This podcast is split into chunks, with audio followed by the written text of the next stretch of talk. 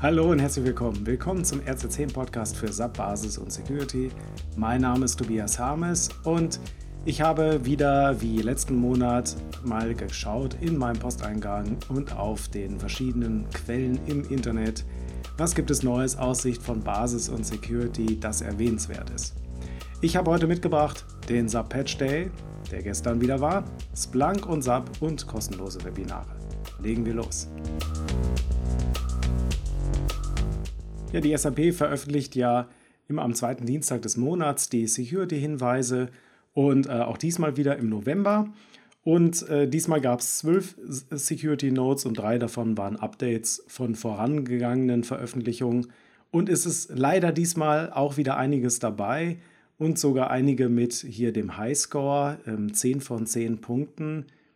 Ich gehe hier die mal ganz kurz durch. Es sind ein paar Sachen dabei, wo wirklich jeder in seiner SAP-Umgebung mal schauen sollte, ob er da sauber aufgestellt ist.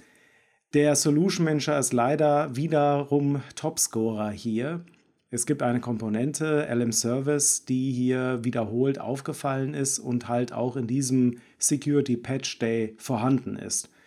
Und äh, da geht es um fehlende Authentisierung. Also ich kann da mich ohne mich anmelden zu müssen auf bestimmte Dienste zurückgreifen, was dann auch dazu führt, dass ich ja bis auf Betriebssystemebene herunterkomme.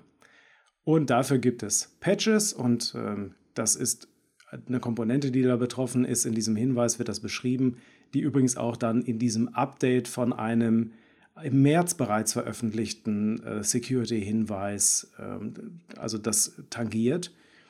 Ja, also da im Solution Manager, der ist jetzt wirklich in den letzten Monaten da öfters mal aufgefallen, äh, bitte auf jeden Fall die neuesten Komponenten einspielen. Weiter geht es hier dann mit einer, äh, mit einer Verwundbarkeit in den SAP Data Services. Das ist ja so ein bisschen äh, Big Data von SAP. Das ist das Risiko, dass ich hier eine ähm, äh, Remote-Ausführung von Code machen kann, weil da eine Eingabevalidierung nicht gepasst hat. Also auch das hier muss gepatcht werden. Dann gibt es für SVHANA-Systeme hier noch ein Hot News. Ähm, da gibt es die Gefahr, dass es eine Remote Code Injection gibt. Das heißt also, da kann Source Code oder da können Reports in äh, das Subsystem für angemeldete User fairerweise, aber über RFC können injiziert werden in das Subsystem und dadurch kann dann das System kompromittiert werden. Es gibt ansonsten äh, hier auch noch eine Privilege Escalation äh, im äh, Java-Server. Fairerweise ist das aber dann Leuten vorbehalten, die eh Administrationsrechte in der NetWeaver Administration haben. Also trifft wahrscheinlich dann nicht eine große Anzahl von Personen, aber auch hier gibt es die Möglichkeit, bis auf das Betriebssystem durchzugreifen. Also alle, alle Informationen hier sind natürlich von der SAP dann zur Verfügung gestellt, verlinke ich auch in den Show Notes. Schaut auf jeden Fall mal darüber und äh, der Part mit dem Solution Manager trifft sehr wahrscheinlich jede Landschaft. Ja, was gibt es für Neuigkeiten? Ähm, einmal gab es eine Ankündigung, ähm, die, äh, also Splunk, Splunk ist ja ein, kennt man vielleicht als Sieben-Tool, was gar nicht so sehr was mit SAP zu tun hat. Da gab es jetzt unlängst eine Ankündigung, dass äh, Splunk mit seiner Funktionalität äh, AI Ops hier auch die Möglichkeit bieten will, in Zukunft SAP-Daten mit zu monitoren. Also die Überlegung, dass ich ein zentrales Monitoring habe für meine Landschaft, was halt auch Dauer ausgelegt ist, ja, sehr visuell zu arbeiten mit Dashboards, mit, äh, mit Auswertungen, auch mit Predictions. Das sind ja alles Stärken von Splunk eben auch jetzt neu mit SAP-Daten. Dafür wurden Konnektoren geschaffen, dafür wurden ähm, Apps geschaffen, die jetzt ja, ich sag mal, an den Start gerollt werden und ähm, wo dann interessierte Kunden sich informieren können, fairerweise. Also hier soll es äh, dann auch, also auf der Splunk Virtual Conf 2020 wurde es bereits angekündigt. Das war sozusagen das e Event auf der Splunk-Seite und es soll dann in nächster Zeit auch bei entsprechenden SAP-Veranstaltungen auch nochmal gezeigt werden. Man kann das Ganze hier ähm, sich auch äh, mal äh, anzeigen lassen. Dann sieht man hier schon mal so erste Screenshots im App Center von SAP. Äh, da kann man hier dann drauf gucken und sieht dann, äh, wo, ähm, dass man sich hier so Dashboards bauen kann, wo dann vielleicht zum Beispiel auch Daten für die Compliance angezeigt werden, für die Datenbank und die RFC-Gesundheit und ähnliches. Also die Überlegung, das, was man vielleicht vorher ein bisschen im Solution Manager sehen konnte, vielleicht auch etwas mit Focused Run bisher geliebäugelt hat, damit man da zentrale Daten bekommt. Da hat man jetzt hier die Möglichkeit, wenn man in Splunk sowieso schon ähm, Op-Daten, also Operational Daten aus dem Betrieb sammelt, dass man halt auch SAP-Daten damit korrelieren kann und so dann ein Gesamtbild für die IT erzeugen kann mit Dashboards und all dem, was äh, das Analytics-Herz oder vielleicht auch äh, das Herz desjenigen, der die ganze Landschaft betreiben muss, höher schlagen lässt. Dann bin ich noch auf einen Blogbeitrag gestoßen zum Thema neues Mandantenkopiertool, auf den ich empfehlen kann. Äh, ein Beitrag von Dominik Ofenloch äh, von der SAP, der hier, also der Artikel ist in Englisch, ist auf blogsub.com, habe ich auch verlinkt, der hier nochmal beschreibt, was die neuen Funktionalitäten des Mandantenkopiertools in den neueren Releases ist von SAP. Und ähm, das habe ich in der Vergangenheit schon mal in irgendeiner Folge mal erwähnt. Ähm, es wird immer mal wieder, also es gibt es schon seit 1909 diese neuen Funktionalitäten. Aber was ich hier nochmal sehr schön fand in diesem Beitrag und deshalb empfehle ich ihn hier auch nochmal aus, ja, wirklich als Lesetipp.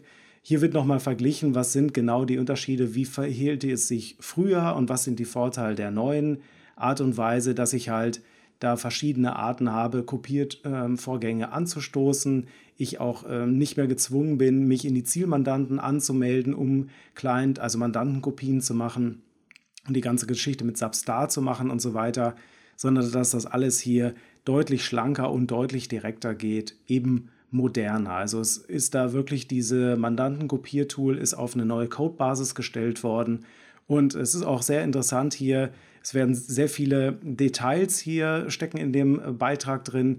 Also da unbedingt mal reingucken. Äh, da ist sicherlich dann für den interessanten, äh, interessierten Basis-Admin auf jeden Fall was dabei. Ja, ich hatte ja beim letzten Mal gesagt, da hatte ich auch so ein Zwischenfazit von der DSAG, DSAG live gezogen. Und da hatte ich so gesagt, ah Mensch, das ist ja irgendwie doof, dass es überhaupt keine ähm, Aufzeichnung gibt von den Vorträgen. Und äh, da bin ich äh, korrigiert worden. Vielen Dank dafür, für das Feedback auch. Und zwar gibt es die, ähm, ne, wenn ich hier den Einstieg habe auf der Seite, das ist immer noch dsag.expo-ip.com, da komme ich dann in den Veranstaltungsbereich dieser virtuellen Messe, gehe hier oben auf Medien und finde hier wunderbar die Vortrags-PDFs und Videos. Und hier sind die ganzen Videos ähm, und die äh, Dokumente, die Vorträge zum Download, äh, alles verlinkt. Also hier, ähm, ich nehme alles zurück und behaupte das Gegenteil. Ähm, die, die ganzen äh, Keynotes, die ganzen Vorträge sind aufgezeichnet und später noch im Zugriff. Vielen Dank an die DSAG, dass die das hier möglich gemacht haben. Ja, als Lesetipp möchte ich noch auf äh, ja, einen Artikel, den ich auf rz10.de äh, veröffentlicht habe, hinweisen, vielmehr auf den Umstand, SAP hat das Baseline Template 2.0 inklusive Configuration Validation Vorlagen veröffentlicht. Wer uns hier auf rz10.de so ein bisschen verfolgt, der weiß, dass wir immer mal wieder erwähnen, dass der Solution Manager sehr nützlich ist. Und einer der nützlichen Funktionen, die er hat, ist die Configuration Validation. Da kann ich ja ähm, Mindeststandards in meiner Landschaft konfigurieren und sagen, das ist ein Mindeststandard, den ich bei Subsystemen konfigurationstechnisch sehen will. Einfachstes Beispiel ist äh, die Länge der Passwörter, die im System konfiguriert werden äh, müssen, ja. Und ich kann andere Subsysteme an diesem Mindeststandard messen. Das ist die Idee von der Configuration Validation. Und die SAP hat mit, der mit dem Baseline Template 2.0 eine Empfehlung herausgegeben, was denn so die Mindeststandards hinsichtlich der Security-Konfiguration sein sollte und hat, und äh, die gibt es schon etwas länger, also die ist jetzt schon eine ganze Weile raus, und hatte dann jetzt als Neuerung auch Vorlagendateien für den Configuration, für den Solution Manager veröffentlicht. Das bedeutet, es gibt jetzt nicht nur ein Word, in dem drin steht, was man tun sollte und wie man es konfigurieren sollte, sondern ich habe auch Vorlagedateien, die ich in den Solution Manager einlesen kann und kann diese Vorlagedateien dann gleich anwenden auf meine Landschaft. Unterm Strich ist das die Möglichkeit, kostenlos, weil im Lizenzumfang enthalten, mit dem Solution Manager Security Checks in seiner eigenen Landschaft zu machen, anhand eines ja schon recht ausgefeilten Regelwerkes, das SAP hier kostenlos zur Verfügung stellt.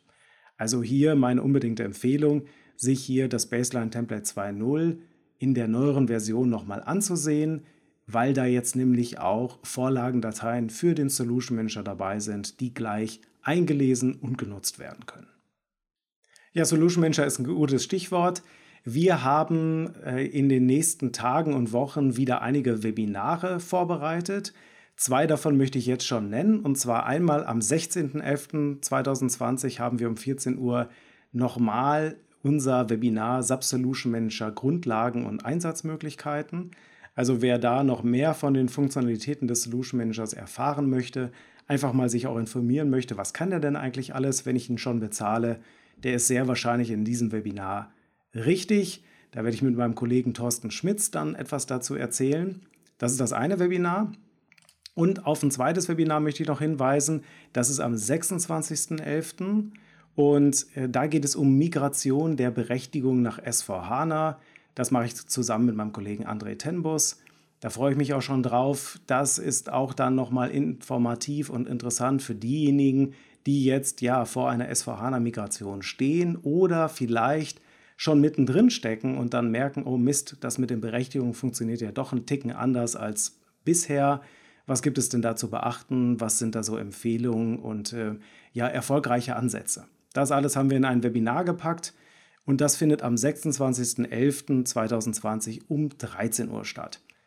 Wie immer, alle Events, alle Webinare, alle Ankündigungen könnt ihr hier auf rz10.de natürlich auch erfahren, indem ihr ja, äh, einerseits den ähm, Newsletter abonniert, den wir anbieten, unser Best of. Und es gibt auch die Möglichkeit, bei den Events am Ball zu bleiben. Die entsprechenden Links packe ich hier in die Show Notes und dann werdet ihr immer informiert, wenn es neuen Input von uns gibt. Ja, das war es auch schon mit dem RZ10 Update für heute. Vielen Dank für eure Aufmerksamkeit. Wenn ihr Fragen oder Anmerkungen habt, gerne per Mail an harmes.rz10.de. Abonniert uns auf YouTube, lasst uns ein Like da, äh, abonniert den Podcast und wenn ihr könnt und wollt, empfehlt uns weiter. Vielen Dank dafür schon mal und bis zum nächsten Mal.